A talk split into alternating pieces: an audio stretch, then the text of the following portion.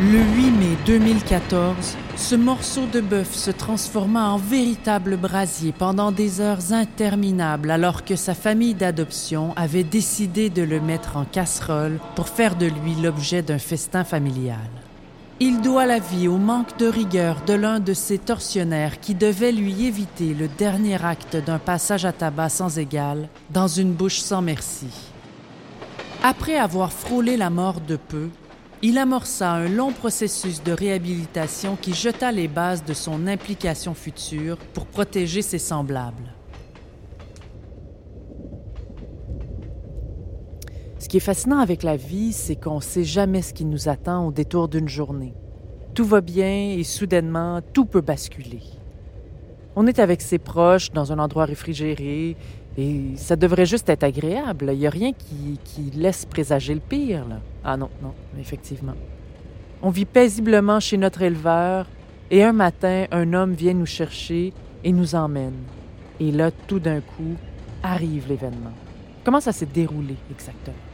Ben, arrivé sur place, donc à destination, semble-t-il, on est euh, tous déposés sur une grande plaque. Donc, on est au même niveau, on est côte à côte et tout de suite devant nous, il y a une quantité de légumes qui se font dépecer et découper, puis qui sont envoyés, jetés dans une marmite. Et si je comprends bien, vous, vous êtes donc aux, premières loges. Vous voyez tout ça et, et pour vous, il n'y a pas d'issue, là. Non, non.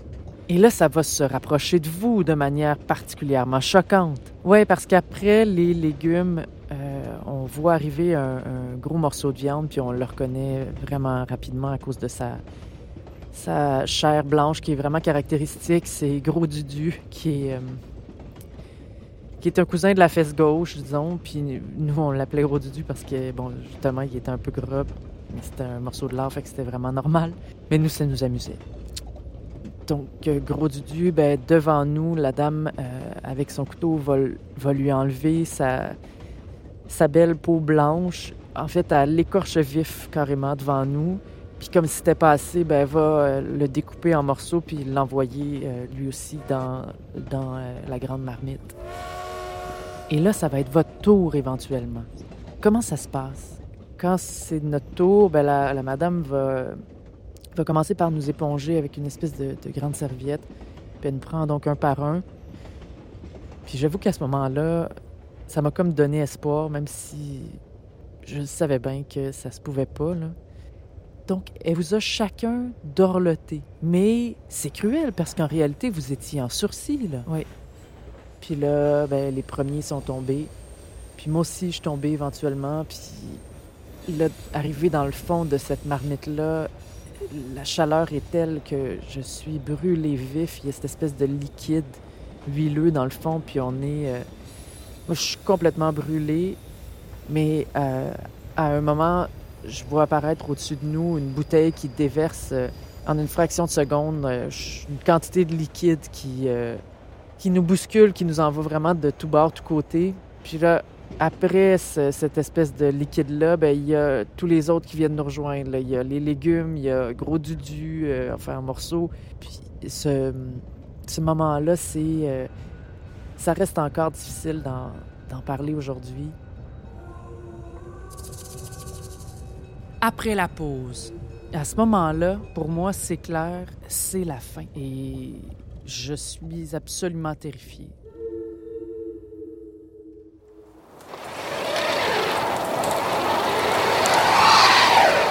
Chérie, j'en peux plus de l'hiver. Venez nous voir au Salon du Soleil du 3 au 7 février. Vous y trouverez des détaillants, des conseillers et des spécialistes du soleil qui pourront vous renseigner sur les destinations et vous aiguiller sur des forfaits parfaits pour vos besoins. Parce que le soleil, c'est maintenant. Une présentation de Solitour.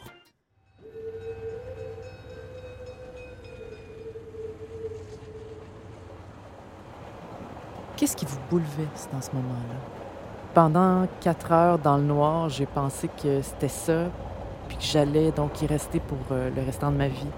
Mais c'est pourtant pas ce qui vous est arrivé. Je veux dire, on, vous a libéré à un moment donné. Oui, oui, oui, je sais, mais c'est à ce moment-là, pour moi, c'est clair, c'est la fin. Et Je suis absolument terrifiée. C'est épouvantable.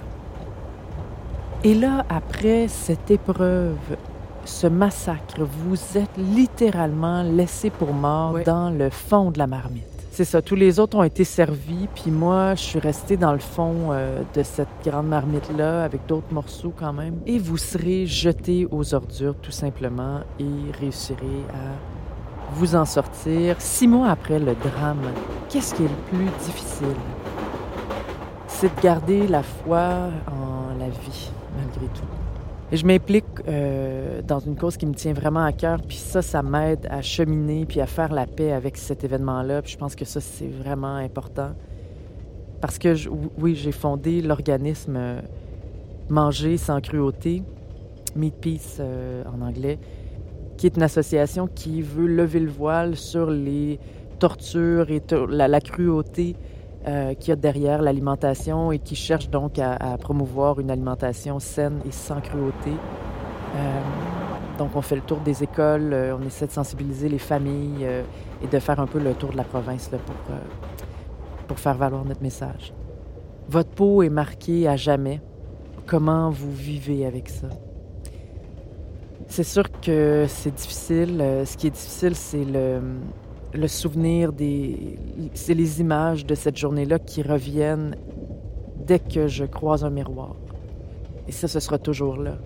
Mais je vous dirais aussi qu'étrangement, le, le rappel de cet événement-là, c'est aussi un rappel de l'urgence de vivre. Et ça aussi, heureusement, c'est très présent. Merci pour cet appel à la vie. Merci à vous.